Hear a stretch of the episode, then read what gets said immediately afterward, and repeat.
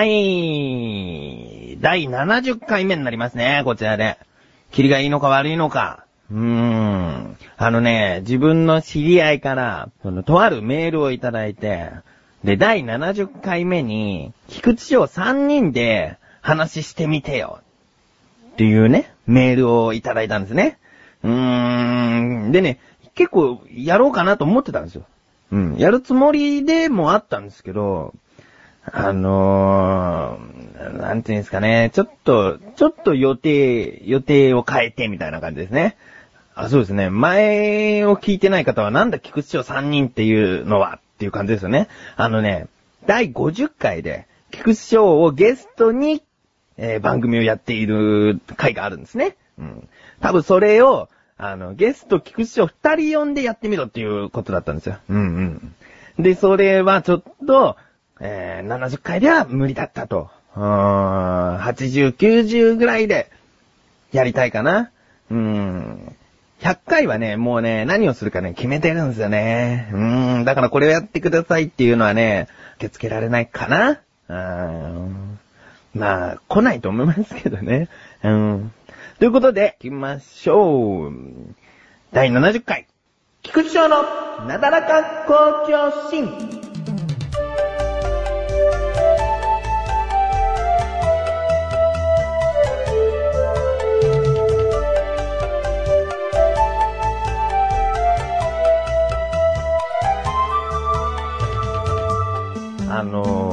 休日に、えー、お昼ご飯をね、ちょっと作ろうと思って、で、嫁がお腹すいたお腹すいたっつんで、じゃあ作ろうと思ったんですね。で、家に何あるかなと思って。で、いろいろとあるんだけど、自分が選んだのはインスタントラーメンですね。袋に入ってて、で、粉でスープを溶かして、えー、作るあの普通のインスタントラーメンですね。の味噌味。うん、で、それを作ろうと思ったんですけど、自分はね、結構ね、創作料理をしたがるタイプなんですね。うん。で、創作料理っていうのは、ね、響きいいですね。うん、響きいいけど、悪くなるときはすげえ悪くなるし、でも、いいときはすごい美味しくできるっていう、その、一か八か料理。創作料理と書いて一か八か料理ですね。うん。で、それを作る。で、どうしようかなと思って、片焼きそば風っていうのはどうだろうと思ったんですね。えー、もう、さすが。それで、片焼きそば風にするにはどうしたらいいかなと思って。で、麺はもちろんその、ね、硬くないと片焼きそばじゃない。だけど、そのまま食べるっていうのも、絶対食べづらいっていうのはもうわかるんで、軽く茹でようと思って。で、麺は、熱湯に1分入れないぐらいですね。うん。軽く茹でて、で、全然麺はほぐれてないんですよ。麺はもうその四角いまんま、まあ、とりあえずお皿にもう盛り付けて、盛り付けてというかもう乗っけて、っていう問題は上の具ですね。その、なんつうんですか、あんですね。うん。あんは、せっかくそのスープがあるからね、スープは活かす。うん。で、今、春です。春といえば、春野菜といえば、キャベツですね。うん。アスパラガスなんかもいいですね。うん。でね、その、アスパラガスと、えー、あと、人参を入れましたね。彩りを考えて。人参とアスパラをまず炒めて、どんどんなんか、黒色の衣をまとい始めましてね。人参と、あの、アスパラが。うん。なんで別に俺黒いものなんか入れてないのなと思って、焦げって言うみたいですけどね。うん。それをなんかまとってき始めちゃって、これやばいと思って。で、キャベツをもうすぐ入れて。なんとなくもう黒ずんできちゃったんですね。うん。でも失敗じゃないじゃん。全然失敗じゃない。予想外だけど、想定の範囲以内ですわ。うん。で、それを、まあ、炒め終わった。火はよく通った。うん。で、これ以上炒めるとまずいっつんで、水を入れますね。うん。その水の量っていうのは、まあ、スープを薄める分量の量ですね。うん。それよりちょっと濃いぐらいがいいんですけどね。うん。で、それを入れて、で、何ですかね、煮込む感じになりますよね。うん。そしたら、うちには片栗粉がなかったんですね。で、そうだな。でもこれじゃ本当にサラサラすぎるから、ちょ、卵入れて、雰囲気的に？雰囲気だけ。うん。雰囲気的にちょっとなんか、あのー、いいかなと思って。うん。いいかなと思っただけですね。卵でこう閉じたのを、あの、麺の上にかけようと思って。で、卵を入れて、で、麺の上にかけて、それで出来上がったのが、春の創作片焼きそばですね。あ、味噌味。で、嫁テレビを見てたんですよ。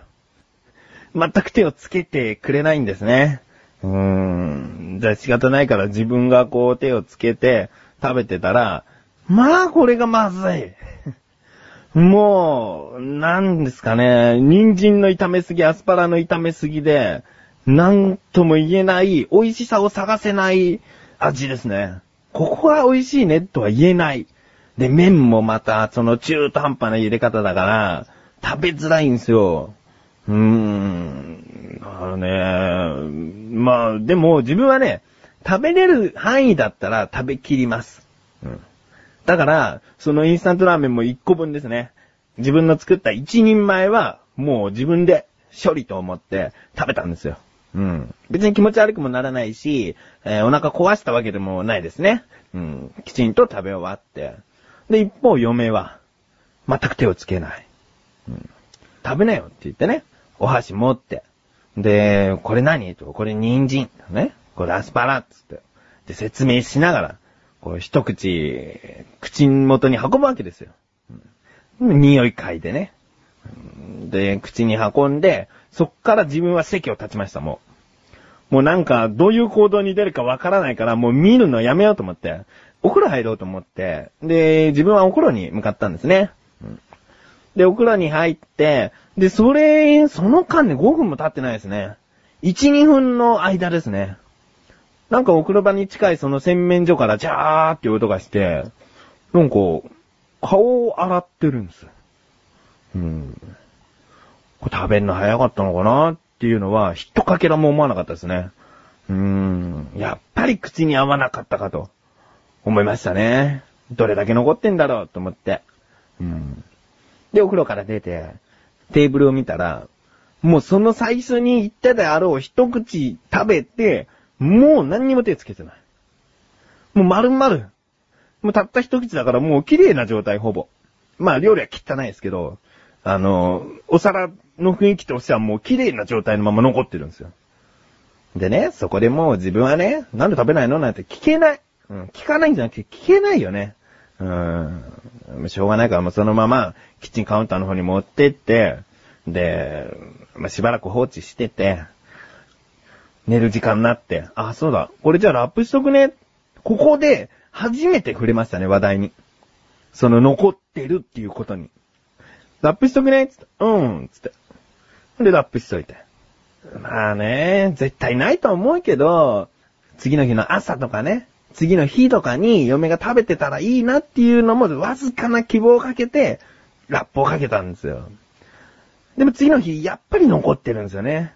仕事から帰ってきて、で、夜、残ってるんですよ。ラップかけたままなんですよ。一切その場所からも動かしてさえないんですよ。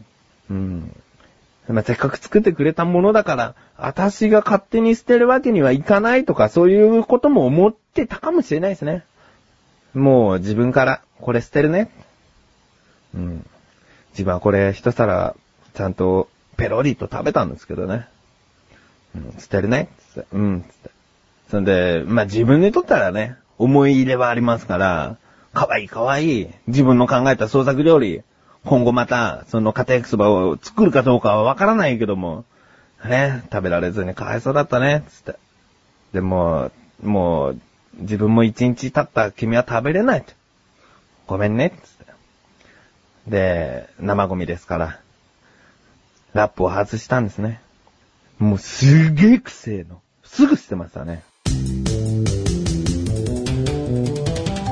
アスレチック放送局って何？何ってうちらのことやけど。何をしているところなの？主にネットラジオやねって、すーちゃんあんたもやってるやん。スーちゃんがラジオやってんの？アコちゃんと？そうやで、もうめんどくさいなめんどくさがらないでよ。めんどくさがらないで、皆さん聞いてくださいよ。お、いつの間にか宣伝になってるやん。赤月鈴と吉田亜子がお届けする。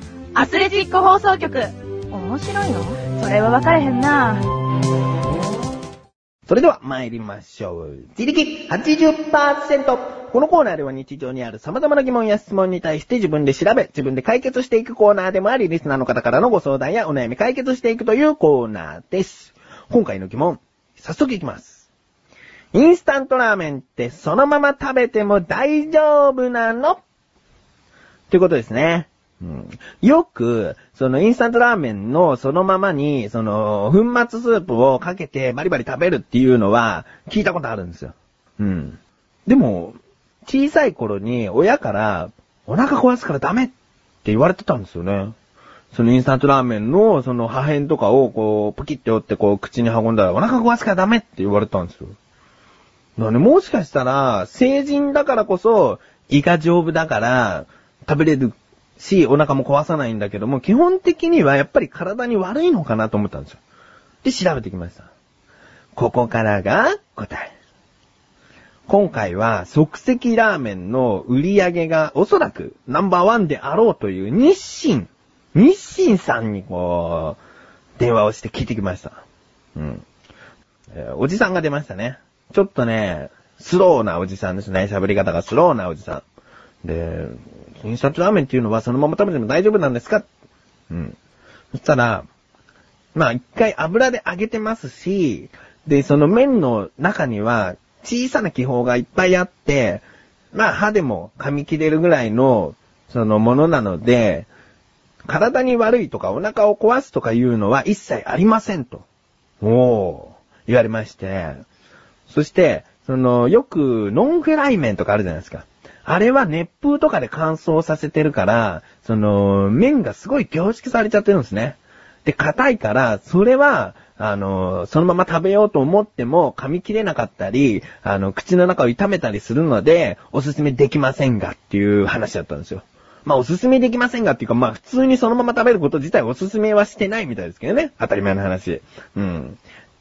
だから、ラーメンっていうのは歯応えがほぼないような食べ物なので、もう歯応えでお腹を満たしたいんだっていう方は、そのまま食べてみても全然体に影響ないので、そうやって食べてもいいかもしれませんね。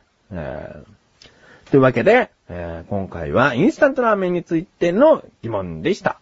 こういった感じで日常にある様々な疑問や質問の方をお待ちしております。メールフォームよりなだらか向上心を選択してどしどしとご投稿ください。以上、自力80%でした。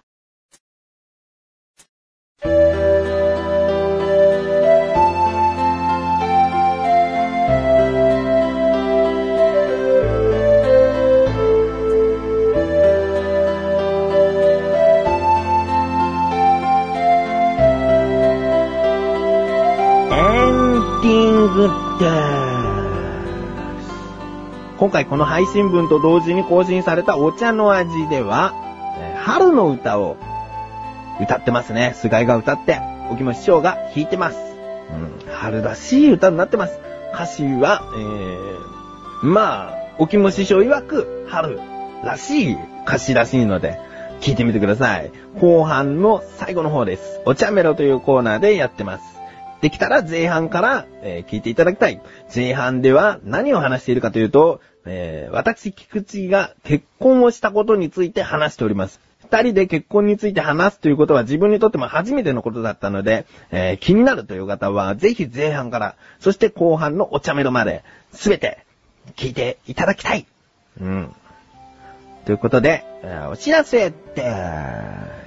なんとなんとなんとメンバーページに変化が起こりました。何かというと、実はメンバー全員 mixi というソーシャルネットワークサービスサイトで登録してあります。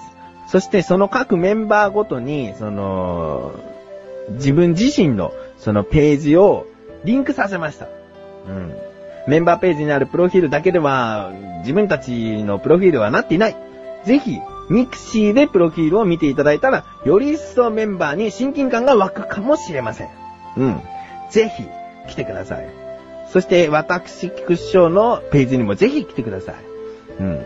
よほどのことがない限り、マイムクは断りませんので、えー、どしどしと、えー、足跡踏んづけて、踏んづけて踏んづけてください。ということで、なたらか向上心は毎週水曜日更新です。それではまた次回、お相手は菊池翔でした。お疲れ様です。